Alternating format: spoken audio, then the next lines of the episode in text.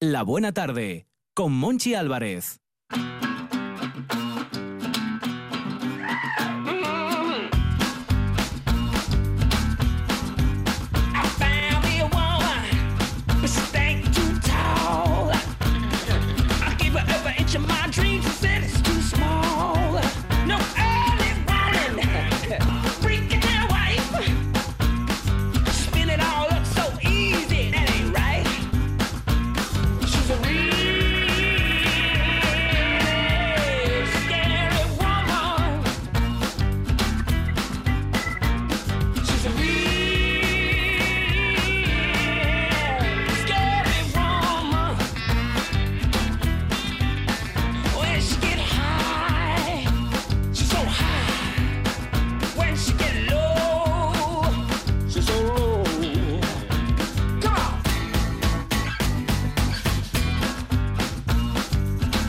Fantastic Negrito, qué buena música nos pincha Juan Saifendas aquí en RPA en la buena tarde y comenzamos esta hora dedicada al deporte con un librero deportista, deportista librero que responde al nombre de Rafa Gutiérrez Testón, de la buena letra y en la buena tarde. Hola Rafa, ¿qué tal? Encantado, como siempre, de hablar con vosotros, de volver a escuchar la música que pincha Juan, aunque tengo que decir que aquí que es otro crack. Otro crack, es que aquí, aquí están los mejores, al otro, al otro lado. Ya te lo digo yo. Sí, al otro lado digo, ¿eh? Los, los que estamos A, este lado ya eh, eso ya es harina de otro costado. Eso ya es un nivel excelso, No, no, al revés, al revés. Los buenos son los técnicos. y por eso sale bien el programa. Y los colaboradores, como Rafa Gutiérrez Cestón. Pues sí, intentando no estropearlo, por lo menos. Supongo que sigues con tu rutina habitual. Te despiertas tempranín, vas a la playa, bañín, carrera, primero la carrera o, primero, el bañín. La carrera, primero, la carrera para tener el, cuerpo sí, vale más, y después El, bañín en la rampa, en la escalera 2, que hay un grupín ahí muy majo. Sí. Se hace una tertulia muy guapa ahí en la... Arreglamos el país. ¿Ah, a las ocho y cuarto arreglamos el país. Lo que pasa es que el país a las nueve menos cuarto no nos hacen caso y vuelve otra vez a, destrozarse. Pero nosotros lo intentamos ahí. Hay que ir allí, poner una unidad móvil y, esa tertulia tiene que, salir al aire. Vamos, vamos. ¿Qué, no lo dudes. ¿Qué temas, qué temas salían hoy en, la escalera 2? Pues ahora está muy centrado en Messi. Mm, ah, Messi, claro. hay mucho tema, hay mucho tema Messi, sí, ah. sí. Y la, y la pintura del, del, muro San Lorenzo da para mucho también, ¿eh? Da, da para mucho, sí. es que si no hay polémica en Gijón, no es Gijón. No es Gijón. Ah. Eso, eso, eso está clarísimo. Yo creo que hay pocas ciudades que tengan ese ambiente que a mí me gusta mucho, ¿eh? Que se proteste por todo y que todo se haga a mí, a mí también. ¿Tú te acuerdas del cagadero de King Kong? Hombre, ¿Eh? hombre. ¿Y ahora es símbolo de la ciudad? La yoga al rinconín. Ah. Todos estamos ya enamorados de la madre del inmigrante, pero no solo eso. Yo me acuerdo de la gente eh, encadenada a árboles en, en, la calle Covadonga cuando la calle Covadonga la, la semipeatonalizaron. Porque... me acuerdo también, hay una muy buena porque es eh, cuando quisieron reconocer hasta dónde llegaba el muro de San Lorenzo y hay una placa puesta en la escalera número 5 de la playa. Y yo recuerdo cartas a los lectores indignados porque estaba a la altura a la que podían mear los perros. Fantástico. es una ciudad viva. Pero mira, la, para mí la mejor de todas la cuenta siempre Pachi Poncela, que me muero, me muero risa con ella, que es tú, tú recordarás, porque ti es más joven, pero mm peinamos canes que en el, en el puerto deportivo no había no había valla.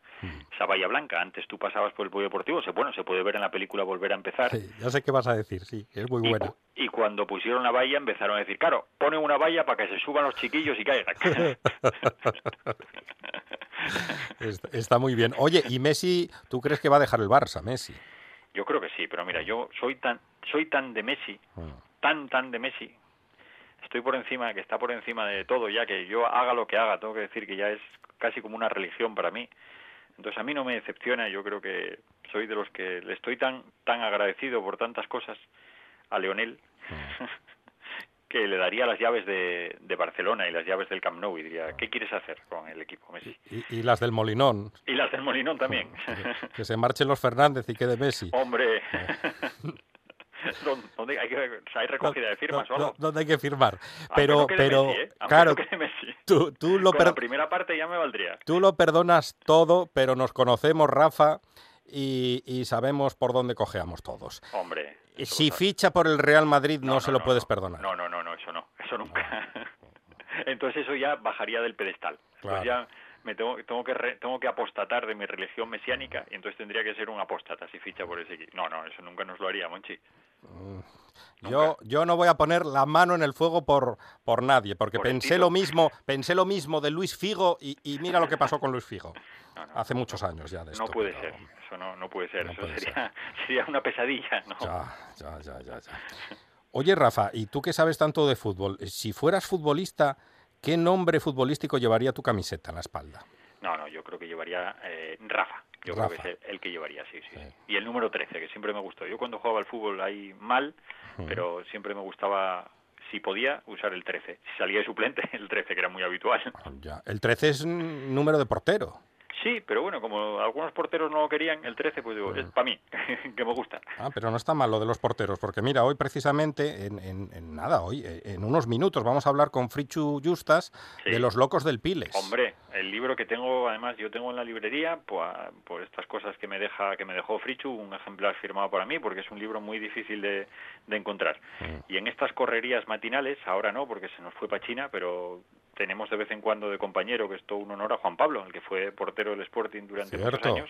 Buen portero. buen portero, excepcional persona, y ahí sale, y ahí sale Juan Pablo también haciendo referencia a, bueno, ahí sale en ese, libro de los locos del Piles. Los locos del Piles, todos los porteros del Real Sporting de Gijón. Menudo libro, menudo libro. Pues, es una enciclopedia ese. Presta, a ver que presta, presta leerlo muchísimo. Además, menudos porteros tuvo el Sporting. Mira, un, puesto que, por lo menos desde que yo tengo uso de razón, desde que puedo seguir habitualmente al Sporting, siempre estuvo mm, muy bien cubierto. Ya. La eh, portería. Normalmente tuvimos ahí algún... Rodri, ¿te acuerdas? ¿Sí te acuerdas Rodri, Rodri, que ahí? Rodri, era más malo que la camisa del pescuezo, pero, bueno, que yo fue, una, fue un accidente, fue un accidente lo de Rodri. Muchos lesionados, pero pero hombre, la portería del Sporting, pues desde, desde Castro, al que le vimos los últimos coletazos, hasta pasando por, por, claro, el más grande, para mí, por lo menos para mí, fue el que pude ver, que es Juan Carlos Ablanero. El gato. Pero después, fíjate, el Pichucuellas, fíjate, Emilio, Emilio Isierte también con las eliminatorias de, de Copa, que estuvo ahí. Estuvo ahí. Roberto, ¿te acuerdas de Roberto? Hombre, Roberto con el, con el ascenso del Sporting, de Chantada, Roberto. De Chantada, de Lugo. Efectivamente, efectivamente. Ahí estuvo en, eh, con aquel aquel partido de, de Eibar también. Ah, y luego, luego vamos a hablar con Parrochina, con la Parrochina, y nos va a contar el gol ese contra el Eibar, nos lo va a contar, ese gol de Luis Morán. 15 de junio de 2008. Ay, qué recuerdos. Qué recuerdos, mm. qué recuerdos. La, la, última vez que Gijón fue feliz. la ciudad entera. Vaya, vaya titular que acabas de dar. se respiraba felicidad. Yo recuerdo muy, muy bien aquel día porque era una felicidad en el ambiente mm. tremenda. Rafa, que es que nos, nos están diciendo los, guionistas que, que, es que nos vamos del sendero oficial y, vamos, por las caleyes y, y, nada, hay que ir a por la recomendación literaria deportiva. Pues mira, el libro que tengo además es una maravilla porque es, mira, hablando de Messi, pues vamos a ponernos en el Messi del baloncesto, que probablemente haya sido Michael Jordan, mm. aunque yo siempre fui más de, de, Magic Johnson. Yo también, yo de Magic. Siempre fui más de Magic. Y, y, ahora acaba de salir un libro maravilloso de, David Haberstein, Haberstein que además es premio Pulitzer, un periodista muy reconocido, acaba de sacar el libro Air, donde es la biografía la historia de Michael Jordan desde sus orígenes hasta bueno ese esplendor absoluto que tuvo con los Bulls un libro que está muy de moda también porque bueno sale con ese documental que se está comentando mucho Último baile ah. ese documental que repasa también la vida de Michael Jordan y bueno y ver todas las luces y las sombras de este jugador que es un un, animal, estas cosas se dicen el animal competitivo, ah. que era que desafiando a sus propios compañeros y bueno, pues eso, las luces y las sombras, ese momento en el que él decide irse a, a jugar al béisbol, también había ahí rumores de que podía haber tenido algún algún problema con la con la liga, con la con la NBA, bueno, hay sus, partes oscuras que nos va dejando pinceladas este libro, pero después, claro, la gran calidad que tenía que tenía ese equipo, el enfrentamiento que tuvo con Jerry Krause, el manager general de los Bulls, el que construyó ese equipo que fue el dominador de la liga durante los años 90, pero que también acabó totalmente destruido. ese, ese último esfuerzo, ese último baile, cuando esos jugadores ya veteranos como Scottie Pippen, eh, que también tuvo su, te lo cuenta en el libro y lo cuenta también en el documental, Scottie Pippen tuvo ese, ese periodo en el que decidió dejar el baloncesto, Michael Jordan lo tuvo cuando se pasó, cuando se pasó al béisbol también y bueno, pues te va repasando la historia de este hombre que, que es tremenda, porque es un, un genio absoluto del baloncesto, que lo ganó todo, lo que se puede ganar, que convirtió a la NBA en, una máquina de hacer dinero, que ya lo había empezado a ser con esos enfrentamientos entre, entre Lakers y Celtics, sobre todo, entre cuando encuentra a Magic Johnson y la River, y esa rivalidad este-oeste, y esa mítica de, de Boston y Los Ángeles, y después aparece Michael Jordan, que es la estrella global y la estrella que convierte a la NBA en lo que, bueno, en, lo que es hoy, esa máquina también de, hacer dinero y de venderse en, toda, en todas las televisiones del mundo, que eso fue gracias también a este jugador franquicia absoluta. Mm. Rafa Gutiérrez Cestón, que nos encanta hablar contigo, ya lo sabes. Ahora Michael Jordan es un jefazo, ¿no? Un jefazo absoluto. Mm. Ahí domina negocios, lo domina todo. Sí, sí, sí. Un tipo un tipo curioso, Michael Jordan también. Un tipo curioso. Curioso. Está muy bien leer este libro. Muy muy interesante. Tenemos que leerlo. Rafa Gutiérrez Testón es otro jefazo en la buena tarde. Soy jefazo, limpia cristales. ¿Haces de todo? Hago de todo, sí, es una cosa curiosa. Soy el autónomo. Rafa, un fuerte abrazo. Abrazos. Ahora en RPA puedes rebobinar cuando quieras. Rebobinar cuando quieras. Accede a www.rtpa.es y disfruta del servicio a la carta de RPA. Toda nuestra programación donde quieras y cuando quieras. Buenos días Asturias, comenzamos jornada de martes. RPA, la radio autonómica. La radio autonómica. La radio es información, noticias, actualidad. La radio es entretenimiento, es música. La radio es palabra. Pero sobre todo, la radio eres tú. RPA. Si nos escuchas, te escuchas.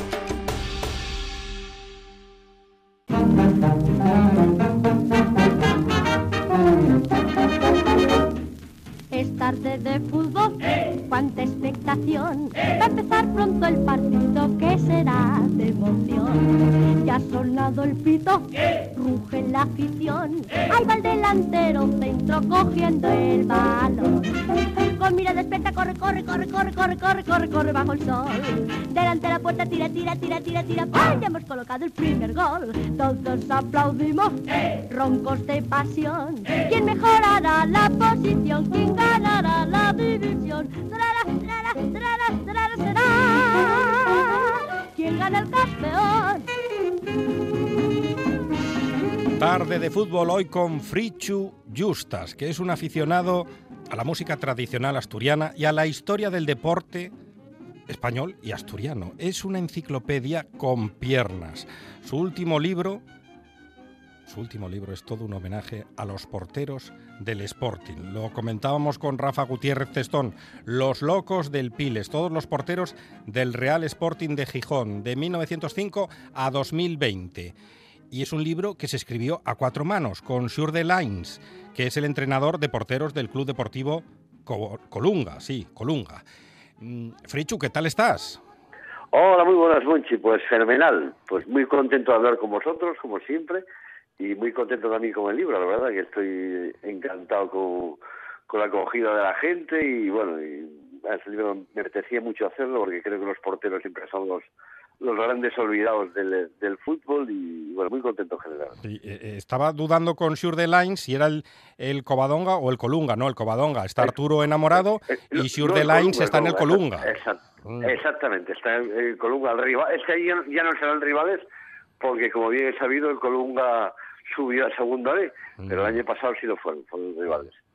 Oye, ¿qué tal estás? Que me, me cuentan que, que, estás lesionado, que tienes lesión de, de, jugador de fútbol, de futbolista.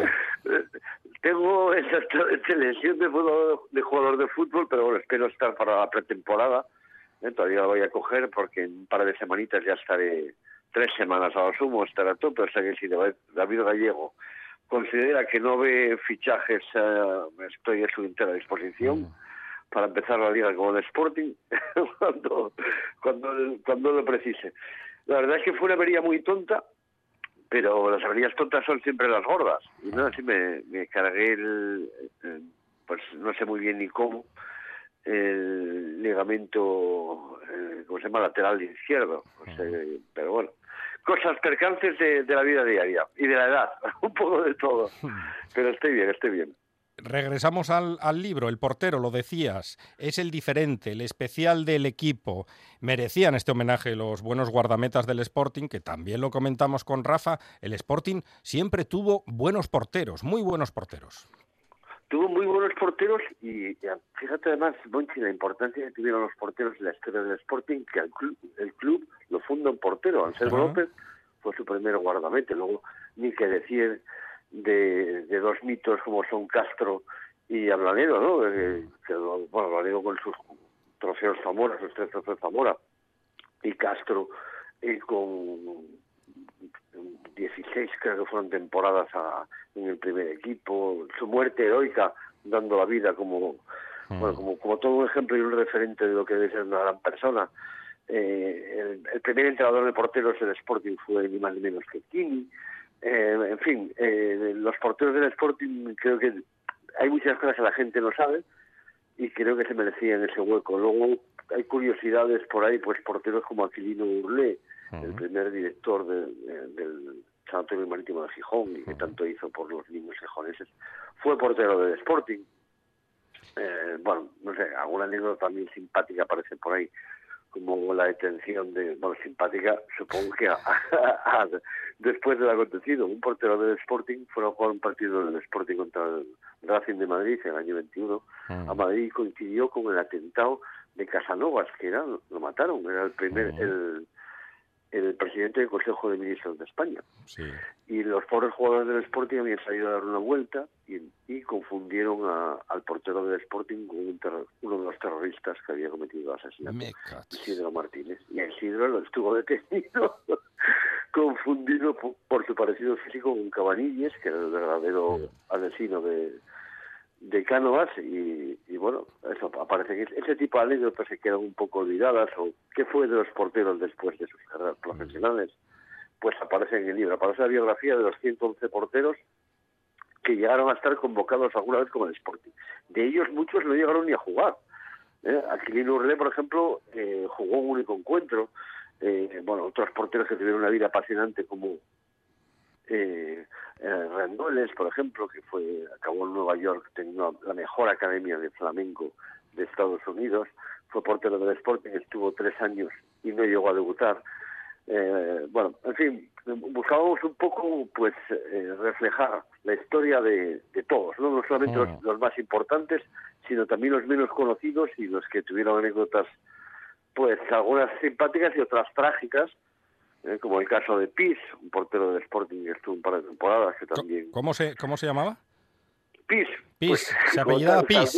P-I-S. Este, este pobre chico, bueno, este chico... ¿Que era gallego? Eh, no, era de aquí, era asturiano. Ah. Era asturiano. Este, este chaval, pues la, revolución de, de octubre le pillaron con dinamita. Ah. Estaba, participaba en, pues en las revueltas y tal, y le pillaron con dinamita, estuvo en la cárcel y luego la guerra civil, pues se, murió fusilado por su pasado, vinculaciones que tenía con, el anarquismo y tal. Luego otros otros porteros, pues que tuvieron condiciones también, eh, digamos, contrarias. Por ejemplo, aquí vino un portero Comas, que era un portero valenciano, eh, porque era guardia civil. Entonces, este Comas había estado en el Alcázar de Segovia, en esa famosa batalla en que los, eh, los, los, los ejércitos franquistas, los militares franquistas y la Guardia Civil fueron rodeados por las milicias republicanas y resistieron. Y como premio a este tío, donde, donde iba, le fichaban. Donde iba destinado, era Curiosísimo. equipo de la, de la localidad. ¿no? Y estuvo un año en Gijón. Y ese año perteneció a la plantilla de Sport. También estuvo en Valencia, que era donde era originario. Jugó en Valencia en Levante. Cuando mandaron a Sevilla, jugó en el Betis. Eh, en fin, bueno, gente, pues historias un poco peculiares que queríamos rescatar ahí, que son, que forman parte también de la historia de, digamos, un poco social de, Asturias y de España, ¿no? Ya, pero hay que, hay que rescatarlas, eh, hay que rescatarlas y Frichu y Surde se pusieron a rescatar historias y es muy interesante lo, lo que se cuenta en este libro, pero hay un trabajo de documentación importante. Pues sí, mucha hemeroteca. Esto es, ah. que, es, lo que me gusta, tirar mucha hemeroteca, también tuvimos la suerte de hablar con, con algún familiar de algunos de los porteros que nos pasó, nos pasaron fotografías. En concreto tuve la suerte, por ejemplo, la familia Rubio, que hoy en día están afincados en, en Ubrique, en la provincia de Cádiz. Esto es una historia muy curiosa porque estuvieron dos cuñados fijoneses y esportillistas como porteros en el Cádiz eh, y además con otro cuñado como jugador y luego entrenador, Calleja, todos de, aquí. la, hija de Calleja está casada con, Churruca, también con muchos vínculos con el Sporting. Y por ejemplo, esta familia nos facilitó muchísimo material, en concreto a mí, y, muchísima información. Y bueno, la familia de Aquilino Urlé también nos facilitó eh, pues eh, material fotográfico, una fotografía que hay, hay un par de ellas por medio de Janel Cuesta. Pudimos contactar con ellos y nos pasó un par de fotografías que creo que son las únicas que hay de Aquilino Urlé jugando con el Sporting, una con el filial y la otra con el primer equipo. Y bueno, pues eh, tirando un poco de las familias, tirando mucho de medoteca, y son historias que la verdad es que es una pena que no que, no haya un archivo digamos que por las batallas de la, vida de Sporting no conserve un archivo de todos los jugadores con su con sus eh, pues no, no no, por, por, por avatares por avatares de la vida, no, por se llama desidia, desidia de los que dirigen el Sporting. Vamos a decir las cosas claritas. También, sí, porque no te encontrarte material del Sporting en antigüedades, ¿no? Como, como aparecieron por ahí cuadros sonoros al Sporting o incluso el mosaico que era una asociación de prensa del 75 aniversario. Mm, mm. No hace mucho me lo encontré en una tienda de anticuarios de, de Fijón por 300 euros, pero bueno. el club está como está y es el club que tenemos. Pero es una pena porque todo esto debería estar, joder, en estas pequeñas cosas eh, son estas pequeñas vivencias, pequeñas aventuras, al final es, el alma del club. Hmm. es la, historia es la esencia, la identidad, y la historia son las esencias del club. ¿no? Y es una pena que ambas cosas muchas veces pues, se dejen de lado, desde mi punto de vista.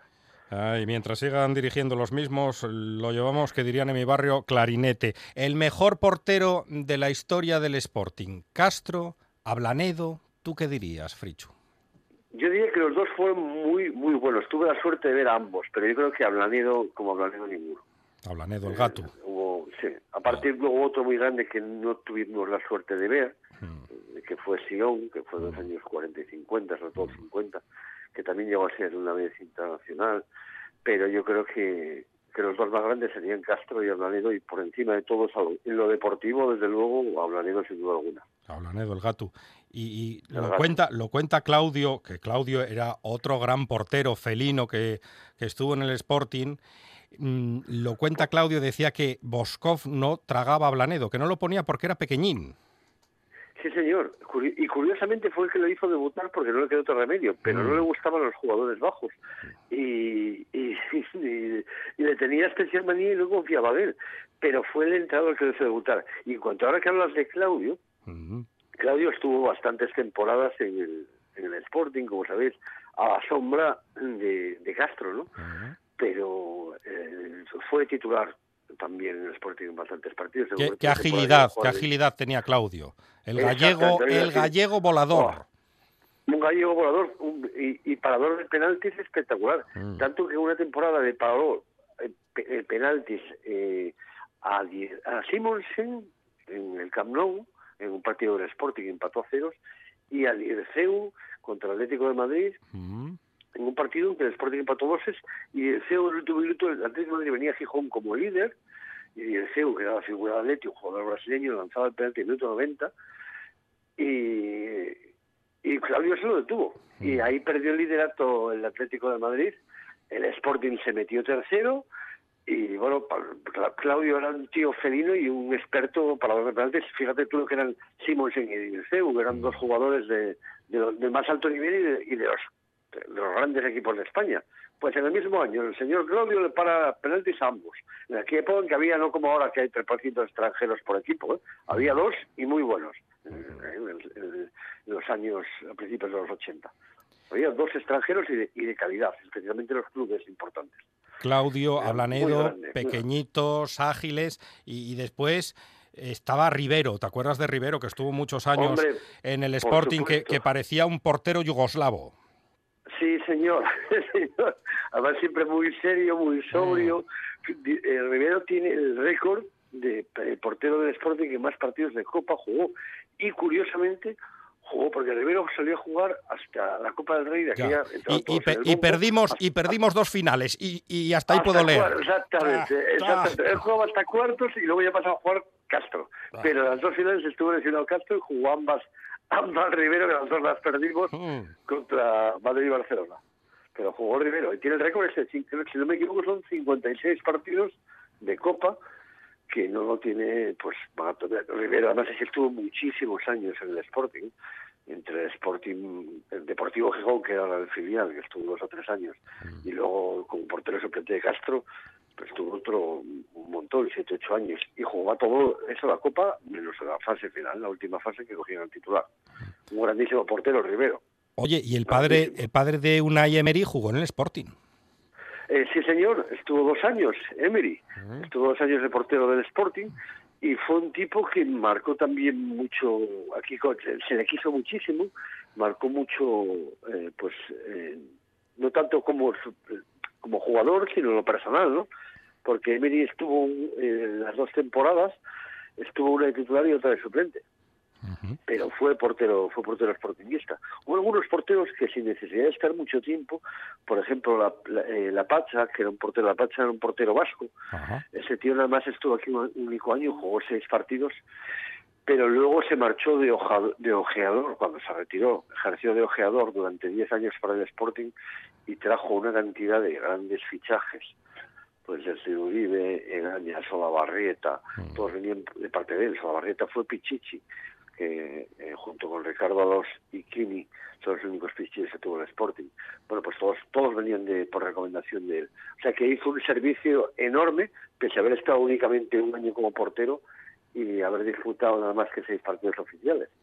Lo, lo, cumplió con creces su... El hombre aún vive, tiene veintitantos años cumplió con creces el servicio con los 10 años de ojeador dejado para el Sporting. ¿Y, García Cuervo? ¿Qué me dices de García Cuervo? ¿Perdón? García Cuervo.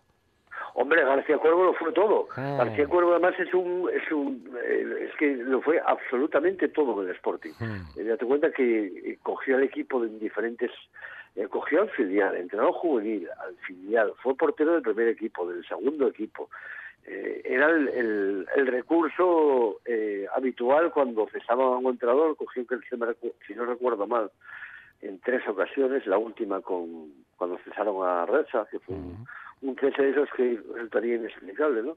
Porque lo cesaron cuando el Sporting iba en decimotercer lugar en primera división. Imagínate lo que pagaríamos por ver hoy al Sporting el 13 en segunda, ¿no?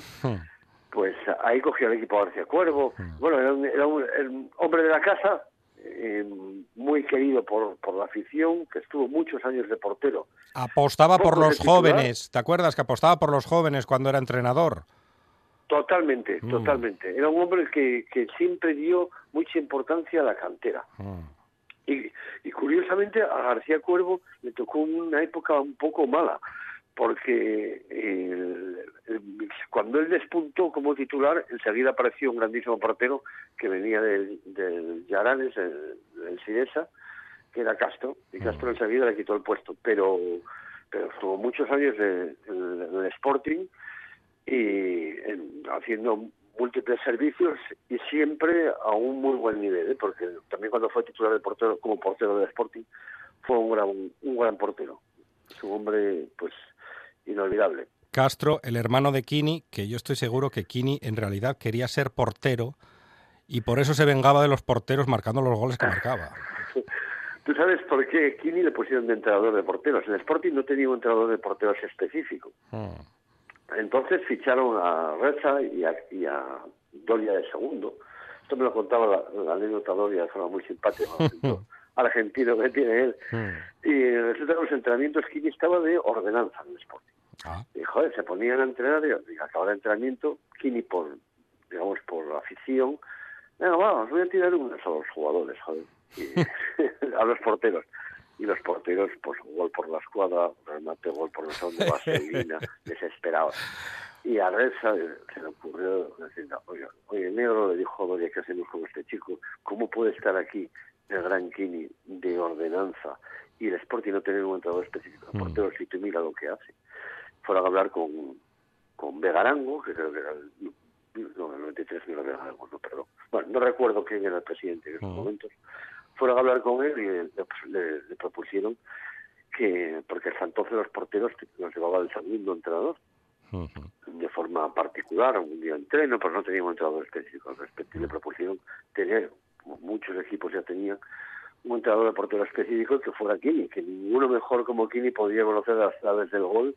Y así fue, que así se convirtió Kini en el, en el entrenador de porteros.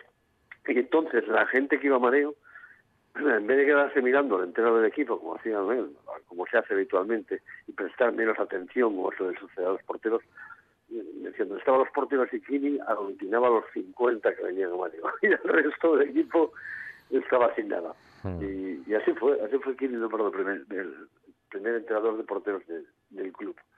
Una anécdota muy curiosa. Y Kini de hecho empezó a jugar al fútbol de portero. Su padre había sido portero del Calzada es el precursor del actualmente Gijón Industrial del Vetusta el filial del Oviedo. Su hermano Falo, hoy mayordomo del Moinón, fue un grandísimo portero. De fútbol sala. De Atlético. Y de fútbol sala. Exactamente. Mm. Fue- jugó la máxima categoría muchos años con la Fontaine de Gijón y con el Astorga. Y fue 10 veces internacional absoluto de fútbol sala. ¿eh? el fútbol lo dejó por culpa de las lesiones. Entonces, pues tuvo dos años parado por un- dos triadas que tuvo y a la vuelta le ofrecieron probar en el fútbol sala a ver cómo se encontraba. Se encontró tan bien que acabó jugando en la máxima categoría y siendo internacional. O sea, la familia de Kini, el, el- bicho raro era él, que era delantero centro. la familia, pues, como bien sabes en el libro que tienes por ahí, que sale una, una foto del padre, que la recuerdo ahora, Mm, De portero. es de portero. Esa foto es, es con el calzada jugando contra contra un equipo de Lugo que se llamaba el Polvorín, Lugo, que es en el campo antiguo del Lugo. Y, y bueno, no, era una familia pues que estaba, se dedicaba a fabricar porteros, más que nada, no delanteros centros. Frichu, Kini, pues- Frichu Justas, ya sabes que me encanta hablar contigo y me encanta este libro, Bueno, Los locos bien. del Piles. Pues muchísimas gracias, Monchi. Un, un fuerte abrazo y para aquí me tenéis para vuestra disposición, que yo lo paso genial hablando con vosotros. Un abrazo. Un abrazo grande. Estás escuchando. Estás escuchando RPA, la radio autonómica.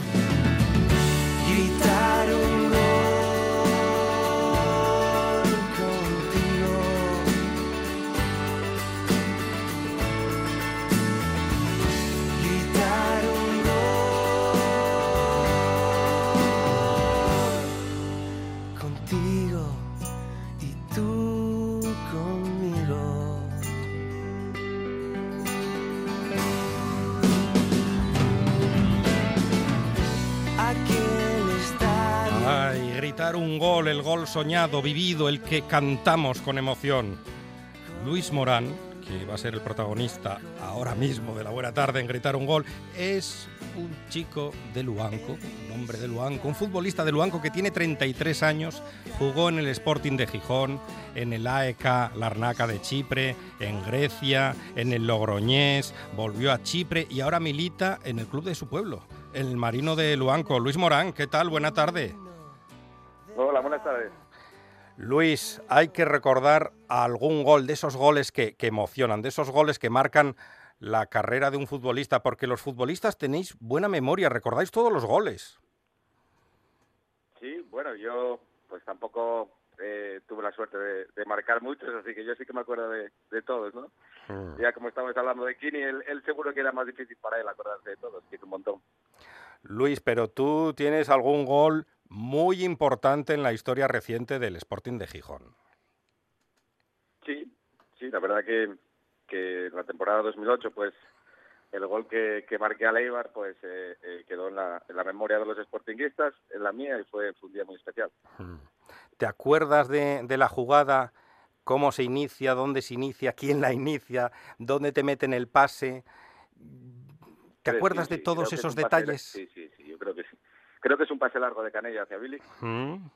eh, que la pelea y, y me la abre y nada, golpeo cruzado y, y entró pegada al palo y bueno, el éxtasis, ya viste cómo, cómo estaba el molinón y toda Asturias pendiente y, y nada, se me se- empezamos a correr, se me, se me tiraron todos encima y ya, bueno, ya era el 2-0, ya era el que certificaba el, el ascenso primera después de 10 años, así que yo creo que es imposible que se olvide. Qué momento feliz. Escucha, Luis, escucha. De lo que aguantaron en Castellón, que en los últimos minutos, cuando se rompió el partido, sufrieron jugadores, sobre todo Michel y Matabuena, sufrieron muchísimo. El balón en la frontal del área. Le puede quedar para el remate a Luis Morán.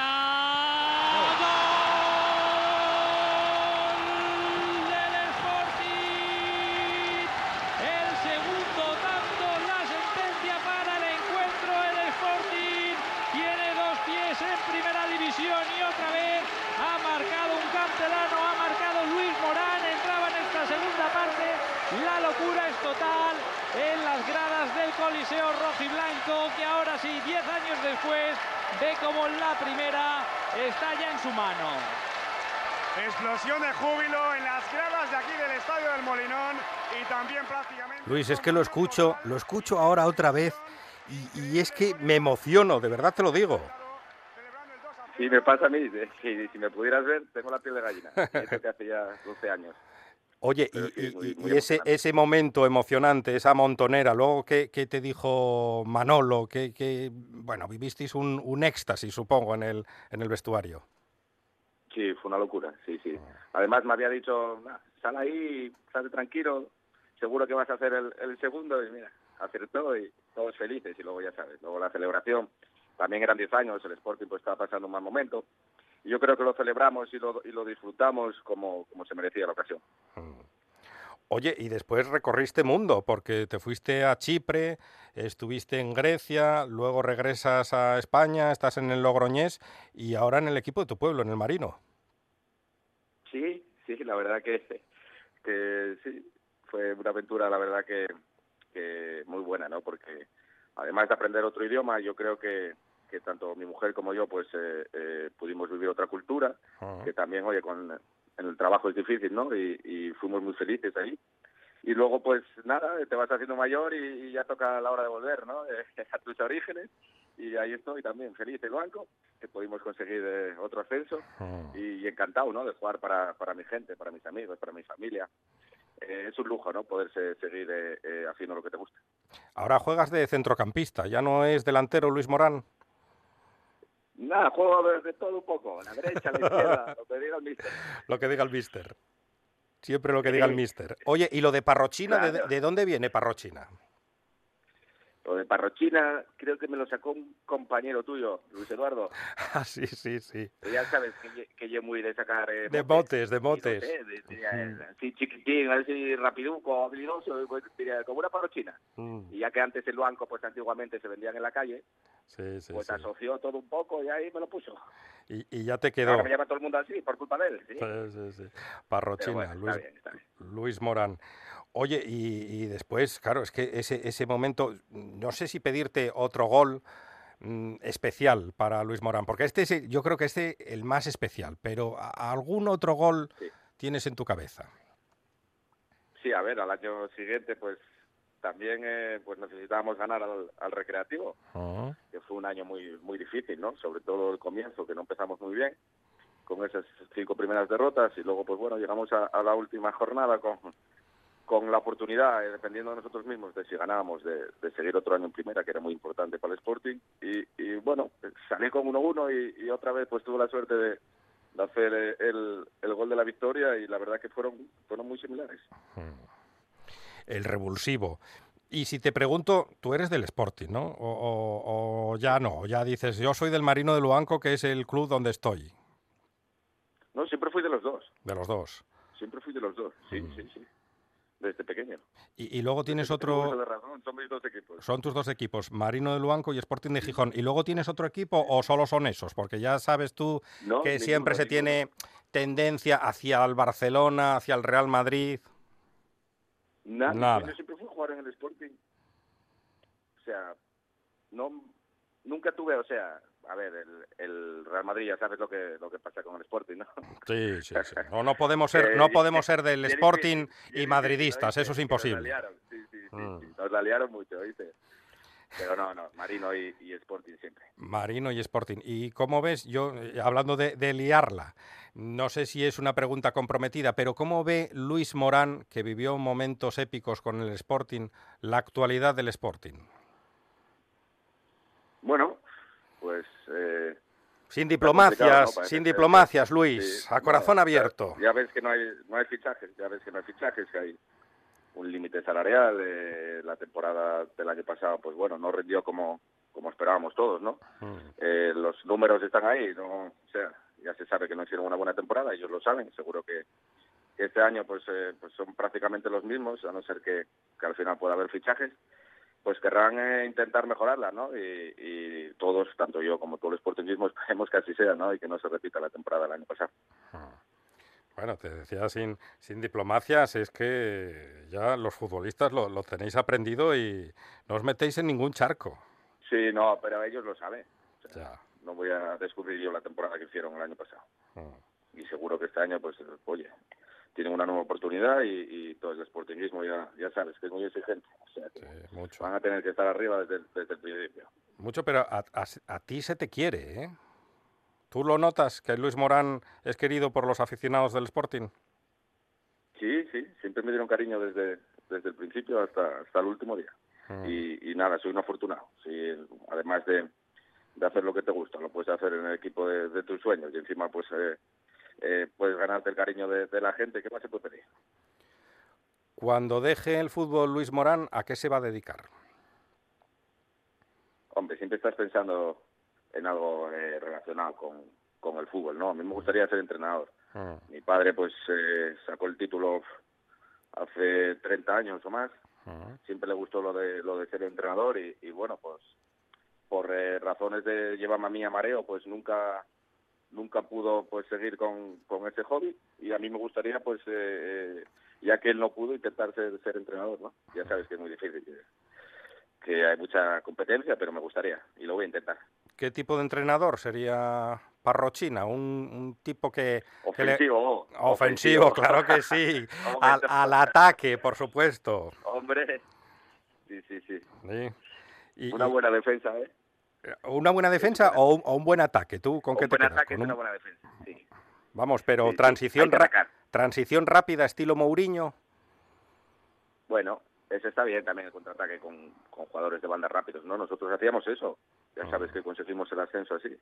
Ah. Al final eh, encajábamos pocos goles y luego el ataque, pues de libertad. Ah. Diego Castro, yo, Barral, Billy, arriba, sin miedo. Arriba, arriba sin miedo, eso, eso me gusta, me gusta escucharlo lo de arriba sin miedo porque el catenacho, que, parece que ya no está de moda, pero de vez en cuando se infiltra en, los campos españoles, parece que vuelve el, el catenacho. Pero si no disfrutas si no disfrutas en el campo, eso se va a notar. La gente lo va a notar, la gente no va a disfrutar. Yo a mí me gusta que, la gente pues sea alegre, ¿no? Que ya no falta que vengas con una sonrisa todos los días, pero por lo menos que, que sea alegre y que se contagie esto en el campo, ¿no? Que sea un fútbol alegre. ¿Qué os decía Manolo en las charlas previas antes de un gran partido? Por ejemplo, ante Leibar. ¿Qué, qué, qué charla daba Manolo, Manolo Preciado?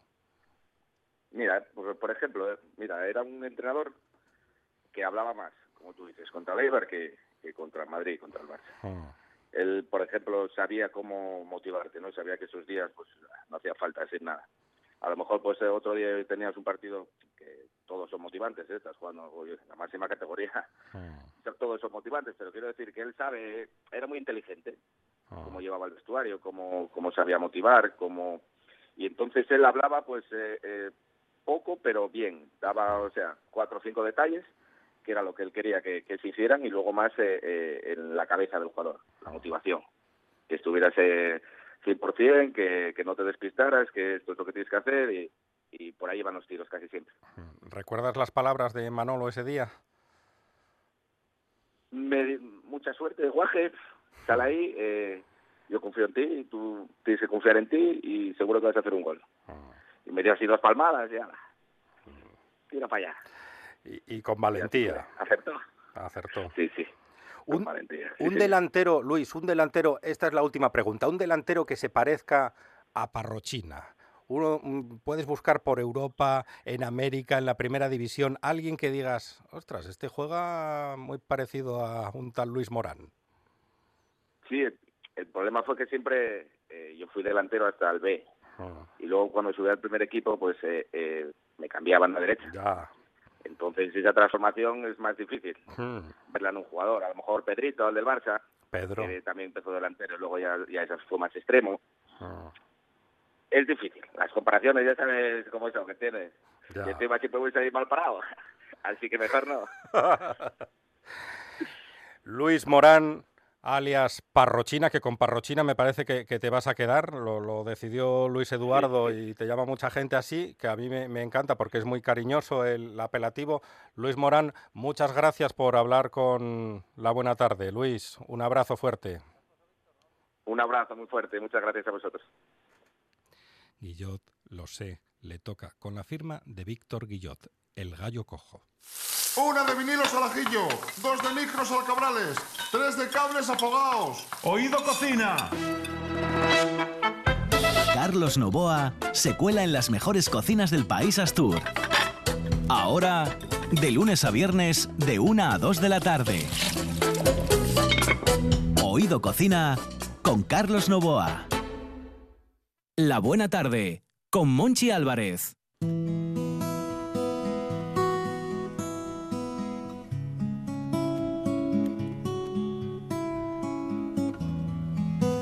Ha hablado con Ángels Barceló, el presidente del gobierno Pedro Sánchez, que anda vendiendo las bondades de un presupuesto que se nos presenta harto necesario para cobrar la pastizara europea. Pero el consenso en este país es algo que no se estila, al contrario, es algo que se embarra todas las veces que haga falta. Vivimos el guerracivilismo político como una ideología marcada a fuego en nuestra piel de melón.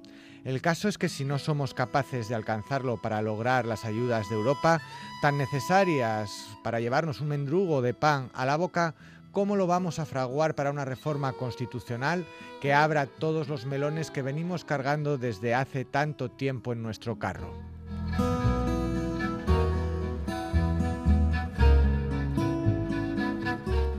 España es un melón. El melón ya saben que es una fruta veraniega, dulce, fresca, capaz de saciar la sed. España es un melón con piel de sapo, verde, arrugado, maduro. Este melón siempre está a punto para ser abierto, pero aquí nadie abre el melón porque siempre nos dicen que nunca toca. Y a este paso el melón se nos pudre. Quizás porque en este país somos mucho de tirar la comida a la basura, de reemplazarla cuando ya está podrida. Así que al melón lo tenemos en el congelador, como en su día tuvimos a Franco, hasta que un día descubrimos que está muerto y lo tiramos con todo el dolor de nuestro corazón al contenedor, como si no pasara nada.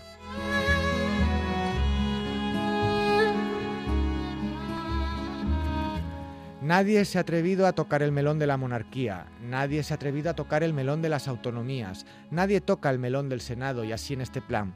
No hay consenso para nada ni para nadie. El consenso no mola. Mientras tanto, el melón emérito sigue hospedado entre las dunas del desierto, rodeado de camellos y jequesas, en viaje doméstico. Nadie se atreve a abrir el melón de las autonomías y Ayuso sigue diciendo que Pedro Simón se ensaña con Madrid cuando le saca la cuenta de los muertos y los enfermos, mientras Pedro Sánchez se lava las manos y se las hace pagar a las 17 comunidades, una a una. Asturias es otro melón. Está el melón de las infraestructuras, que parece que se abrirá definitivamente en 2022, y está el melón de las economías intocables, incluso el melón local de Gijón, cuya alcaldesa hace y deshace sin consultar a nadie porque no cree en el consenso. El consenso es un melón y España es un melonar, y nosotros, periodistas como ustedes, radioyentes, somos los aparceros dispuestos a que se abra antes de que se pudra. Ay.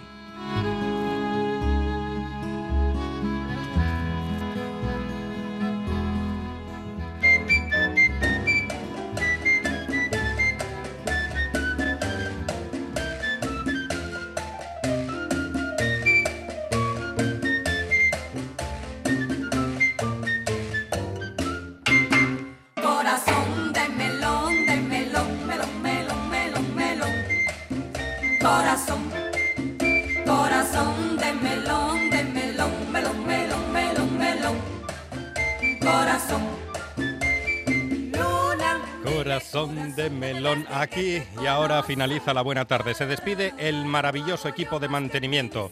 Juan Saiz Pendás, Arancha Nieto, Víctor Guillot y el que les habla, Monchi Álvarez. Mañana regresamos de 4 a 8, 4 horas de radio en directo. Y recuerden, recuerden, sin ustedes la buena tarde no tendría sentido. Chao.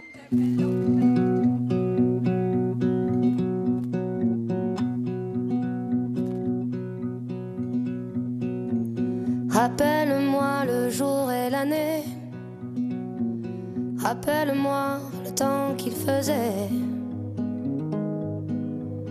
Et si j'ai oublié, tu peux me secouer. Et s'il me prend l'envie de m'en aller, enferme-moi et jette la clé.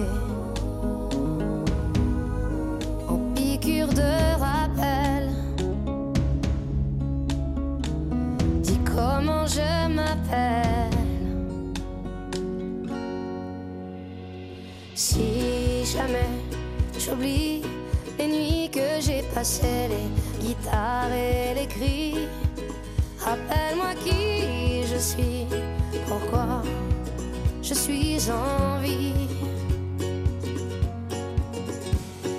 Si jamais j'oublie les jambes à mon cou, si un jour je fuis, rappelle-moi qui je suis, ce que je m'étais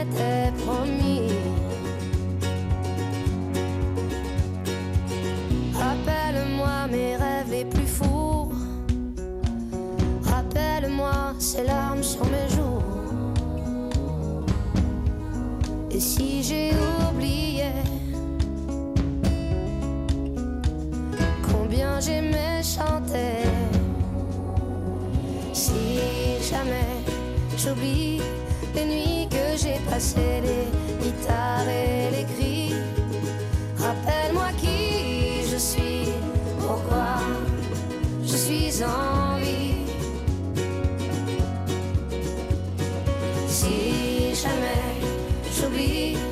jamba, amor por.